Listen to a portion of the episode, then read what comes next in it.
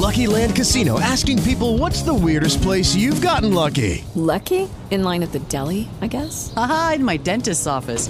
More than once, actually. Do I have to say? Yes, you do. In the car before my kids' PTA meeting. Really? Yes. Excuse me, what's the weirdest place you've gotten lucky? I never win and tell. Well, there you have it. You can get lucky anywhere playing at LuckyLandSlots.com. Play for free right now. Are you feeling lucky? No purchase necessary. Void where prohibited by law. 18 plus. Terms and conditions apply. See website for details.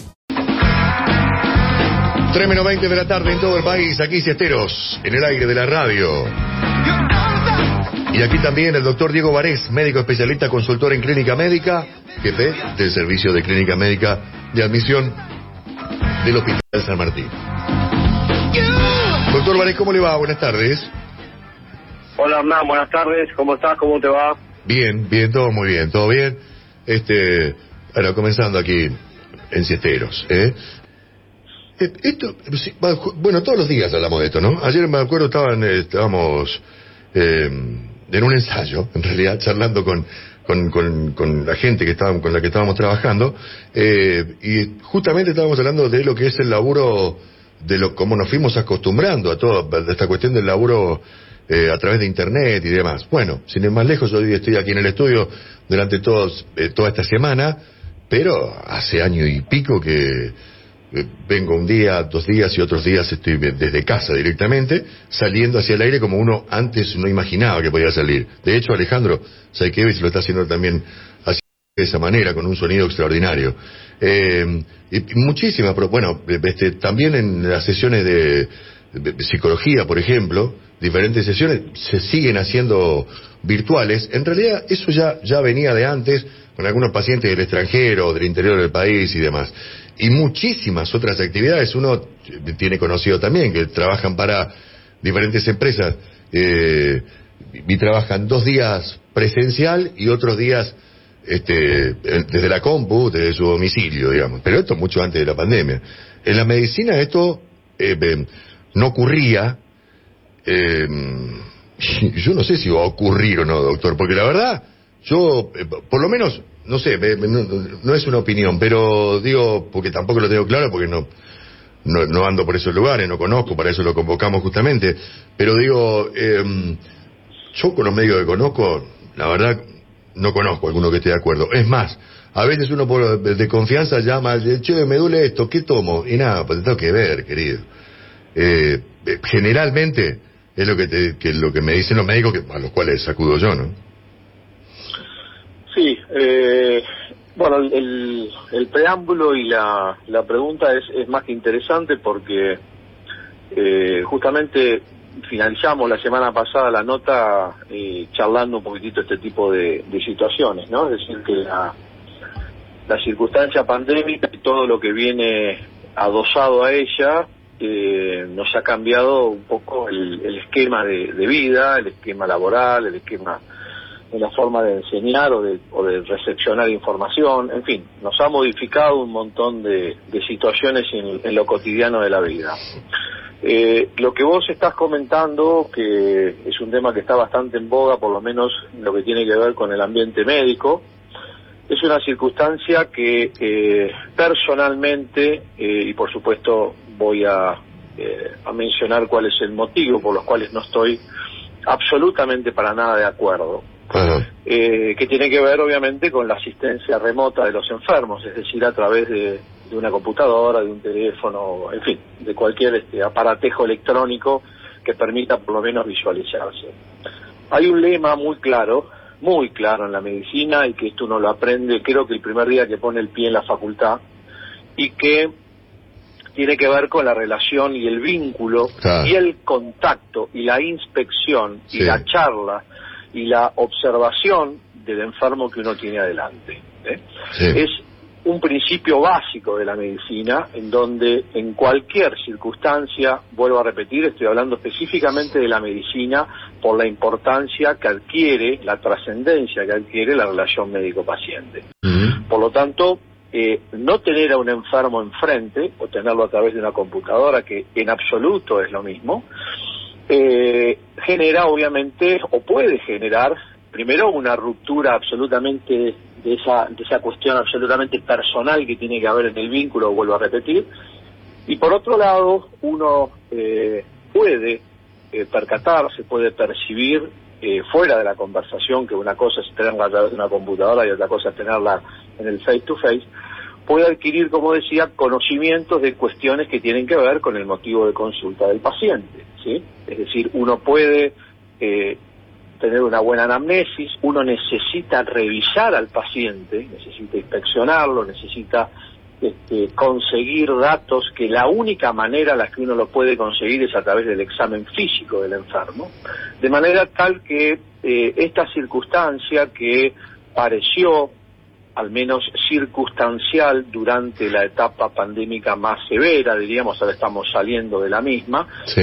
eh, aparentemente en algunos lugares y en algunos profesionales se está comenzando como a institucionalizar, circunstancia que realmente sería muy lamentable, al menos bajo mi punto de vista, porque vuelvo a repetir, los pacientes son personas, son unidades, como siempre repito, bio, psico, socio, espirituales, son un todo, y es muy difícil atender a un enfermo a través de un este, aparato electrónico. Así que esperemos que esta cuestión de la telemedicina quede absolutamente para cuestiones secundarias, como puede llegar a ser hacer recetas o hacer órdenes médicas, pero Claro. de ninguna manera puede suplir la atención personal que un médico le tiene que ofrecer a su paciente. ¿Esto, esto en, en ninguna especialidad, Doki?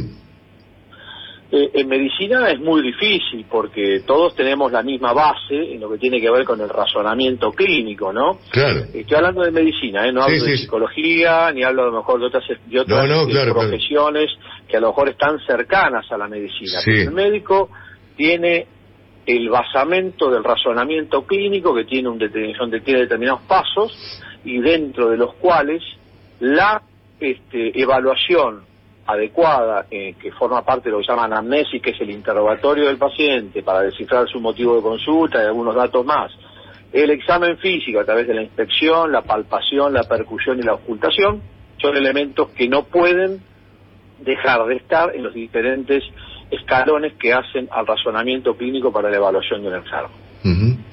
Em, queda clarísimo. ¿Sabes que me, me estaba acordando, me estaba acordando de mi abuela? Pero no, porque me acuerdo de los, los últimos tiempos de mi abuela. Eh, esto del vínculo del médico con, con su paciente, ¿no? Mi abuela si no la atendía, si no la atendía Lucho, no, no, no, no. Y no, no, no se atendía directamente. Era durísima, ¿eh? Durísima. Y no, pero tenemos que ir igual, porque después ya no sabíamos cómo decirle, porque Lucho ya no estaba más. No estaba porque había partido antes que ella. Entonces, no se le decía. Y era muy difícil. Hasta que, bueno, se le tuvo que decir. Pero, pero era realmente muy, muy difícil e- ese vínculo que ella había conseguido, la confianza absoluta, ¿no? La confianza total con su médico. Por eso, eso se construye generalmente con, un- con el con el face to face, ¿no es así? Con el Claro. con la asistencia y con la atención de tipo presencial, no a través de un, vuelvo a repetir, de algún este eh, aparato electrónico que pueda Sí. hacer las veces de puente, pero que de ninguna manera puede suplir, vuelvo a repetir, la, la asistencia que un profesional Claro. de la medicina le tiene que dar un- a, un, a un paciente. Bien. Eh, bueno. Ese eh, es un tema que está en, en boga, clara, claramente. Y una cosa es eh, esta cuestión alternativa que, o, o alguna herramienta que se pudo haber utilizado de esta manera por una situación de emergencia como, como es la pandemia y como lo fue este, con, con muchos más casos este, hace algún tiempo atrás. Pero después es otra historia y que, y me parece que queda claro tal cual lo, lo explica el doctor Claro, en- en- enmarcado en una situación emergente, Claro. este, hasta, hasta, hasta, digamos, nos estamos vacunando con vacunas que no tienen ni siquiera dos años de evaluación. Ah, De claro. manera tal que la situación emergente genera a su vez respuestas de emergencia. Seguro. Eh, una respuesta de emergencia circunstancial, circunstancial y temporal fue haber asistido, yo no lo hice personalmente, pero sí lo hicieron colegas y era comprensible en su momento. La cuestión se superó y por ende ahora habría que volver nuevamente a la misma instancia histórica que la medicina plantea en, en- los distintos pasos del razonamiento clínico. Eh, ayer veía. eh, bueno, lo que pasa es que hay tantas investigaciones y que vienen. cam- Uno ya mira y ya dice, pero ¿cómo puede ser? Ahora está el tema de.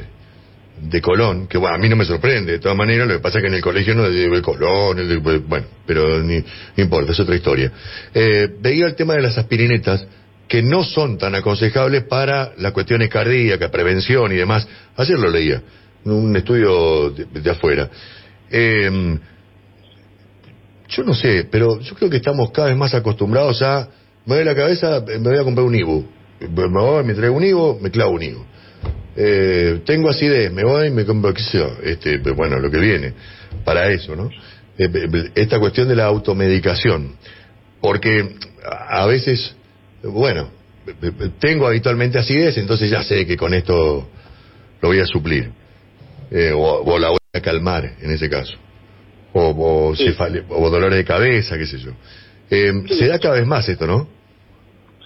Mira, eh, es un otro otro gran gran tema y a su vez también eh, desde algún lugar se lo puede vincular también a la a la pandemia porque obviamente las limitaciones que tuvo la gente en poder acceder a la medicación, los abandonos, etcétera, etcétera, han hecho que se incremente justamente este gran problema eh, que hay en todo el mundo en realidad, no es así, pero que bueno, en la Argentina alcanza casi al 56% de los pacientes mayores de 18 años de edad. 50. El trabajo que eh, está mm, eh, publicado hace muy poco tiempo, eh, en parte es un multicéntrico colaborativo donde un gran, digamos, uno de los de los eh, de los intervinientes son la Sociedad Argentina de Bioquímica y bueno alguna otra entidad que está vinculada también a lo que tiene que ver con farmacias y eh, realmente han eh, emergido números que son muy significativos. Como te decía recién, entre el 54 y el 60% de los pacientes mayores de 18 años, de 18 a 60 fue el grupo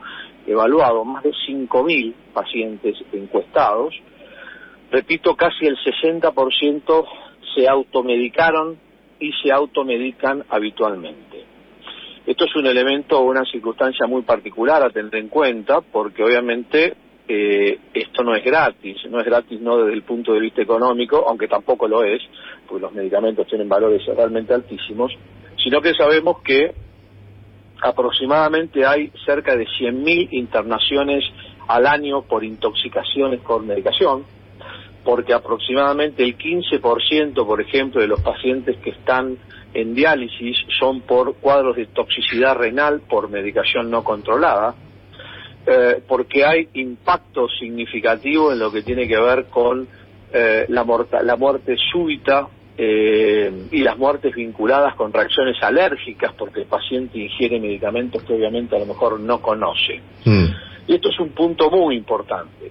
Dentro de los fármacos, que sacaste el tema y me parece muy interesante, están eh, más de los más utilizados. En primer lugar, como mencionaste vos recién justo en el ejemplo, son los analgésicos y eh, a la cabeza está el ibuprofeno. ¿sí? Claro. ibuprofeno y el paracetamol son los que están a la cabeza. La segunda, el segundo grupo de drogas más utilizados son los antigripales, donde en general los que más se utilizan son los antihistamínicos, que de ninguna manera son drogas gratis para el organismo, para la economía corporal. Tampoco lo son los antiinflamatorios, por supuesto, que pueden generar muchos efectos adversos, entre ellos sangrado digestivo, que pueden ser mortales. Mm. El tercer gran grupo, que es un gran problema que ya lo hemos hablado en algunas oportunidades, son el uso de antibióticos, este, el uso irracional de antibióticos que favorecemos la aparición de, por supuesto, de resistencia en los, en los microorganismos. Eh, y en cuarto lugar, ¿quién puede aparecer en cuarto lugar? Los, eh, pa- las, las drogas psicotrópicas, ¿no? Sí. Las drogas para dormir Sí. y los antidepresivos. Eh, esto denota ¿no? este, realmente un número general muy importante, casi 6 de 10 se automedican o se automedicaron. Y vuelvo a repetir, eh, en la escala hay cuatro grupos de drogas, cuatro grupos de fármacos que realmente pueden generar consecuencias significativas si no están adecuadamente controlados y si no tienen la adecuada prescripción médica. ¿no? Es un elemento que me parece que la población lo tiene que tener en cuenta y por supuesto las eh, entidades gubernamentales para poder intentar limitar y, y regir esta circunstancia un poquitito más rígidamente. Bueno, sí. Eh, son porcentajes altísimos, esto que daba recién. Estos son estudios de... 56% para ser el número. Pasa que hay alguna variabilidad, pero el 56% es el número final. Repito, grupos etarios de los 18, o sea, la adultez, hasta los 60 años de edad. Son, eh, esa, esa franja este, etaria, que obviamente son los que más acceso, porque los pediátricos dependen son seguramente de sus cuidadores, ¿no? de sus padres o de quienes los cuiden, y los pacientes más añosos muchas veces también. Entonces esta es la franja etaria más activa eh, frente a la utilización de, de medicamentos en general, este, y bueno, y es particularmente preocupante, vuelvo a repetir, el uso irracional de antibióticos, ¿sí? El famoso cuadro gripal y toman amoxicilina, no, Claro. no, no dan el nombre comercial de que, de que todos Sí, sí. eh, conocemos, este, cuadros que son virales muy característicamente, sobre todo los de vías aéreas superiores, que indican antibióticos, y en realidad esto va a generar, o está generando, o viene generando, para ser más claro, este, una circunstancia de resistencia antibiótica que el día que realmente tengamos un proceso infeccioso grave y tengamos que utilizar antibióticos, seguramente ese germen ha eh, desarrollado eh, resistencia, lo que obviamente va a ser mucho más complicada la situación. Bien, clarísimo, Doc, ¿eh? Clarísimo. Eh, me gustó la charla de hoy, ¿eh? de, de- este jueves, con el doctor Diego Vares. Eh, ¿Te quedó algo? No, no, no, creo que en general con estas dos cosas, este, ya a partir de la semana que viene tal vez podemos empezar a, a, programar algunos otros temas de, de, de consultorio externo, de las formas más frecuentes o los motivos de consulta más frecuentes para la gente, ya que paralelamente, como todos sabemos, venimos este, gracias a, a la naturaleza, a la gente, a los colegas, etcétera, eh, acorralando y realmente disminuyendo de manera significativa eh, la, la pandemia y bueno, ya estamos este, liberados en un alto porcentaje. Doki, hasta el jueves, ¿eh? Un abrazo. Un abrazo grande, Hernán, para vos y extendéselo a todos los muchachos de ahí del grupo. Gracias, eh. Hasta luego. Diego Vares, médico especialista, consultor en clínica médica y también jefe de servicio de clínica médica de admisión del Hospital San Martín. Okay, round two. Name something that's not boring. A laundry? Ooh, a book club. Computer solitaire, huh? Ah, sorry, we were looking for Chumba Casino. That's right. ChumbaCasino.com has over 100 casino style games. Join today and play for free for your chance to redeem some serious prizes. ChumbaCasino.com. No purchase necessary. Prohibited by law. 18 plus terms and conditions apply. See website for details.